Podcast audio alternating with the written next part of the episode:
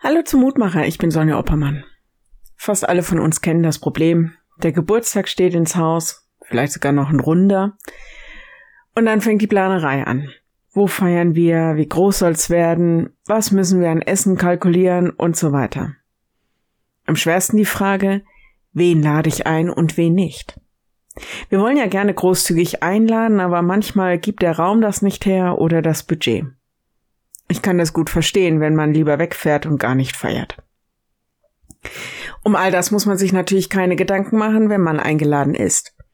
Das sind ja die Gedanken der Gastgeber. Wir gehören quasi dann zum auserwählten Kreis der geladenen Gäste. Große Ereignisse werfen ihre Schatten voraus. Der Lehrtext heute erinnert uns an eine Einladung, die wir alle erhalten haben und ein Fest, das in einer nie geahnten Dimension gefeiert wird. Da heißt es, viele werden kommen von Osten und von Westen und mit Abraham und Isaak und Jakob im Himmelreich zu Tisch sitzen. Matthäus 8, Vers 11. Na, das wird ja ein ziemlich großes Fest. Jesus geht mit seiner Einladung weit über die Grenzen, was uns möglich oder vielleicht sogar angenehm erscheint. Im Himmel werden wir mit dem einen oder der anderen am Tisch sitzen, wo wir uns das jetzt vielleicht noch gar nicht vorstellen können die wir nie einladen würden. Aus allen Völkern, aus allen Zeitaltern, aus allen Milieus. Grenzenlos, aber eingeladen. Na, das wird ja was werden. Wie gut, dass ich das nicht vorbereiten muss. Wie gut, dass ich einfach nur ein Gast sein darf. Wie alle anderen auch. Ich lade dich ein, noch mit mir zu beten.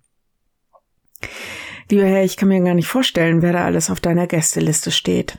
Ich kann mir auch gar nicht vorstellen, wie das laufen soll. Aber danke, dass wir eingeladen sind. Hilf, dass wir uns gut vorbereiten können. Hilf uns, dass wir unsere Grenzen überdenken und ja auch überschreiten können. Hilf, dass wir einen Blick für die haben, die wir so oft übersehen. Danke für diese Hoffnung, dass bei dir einmal alles einfach gut ist und dass wir bei dir feiern dürfen, das Leben und deine Liebe.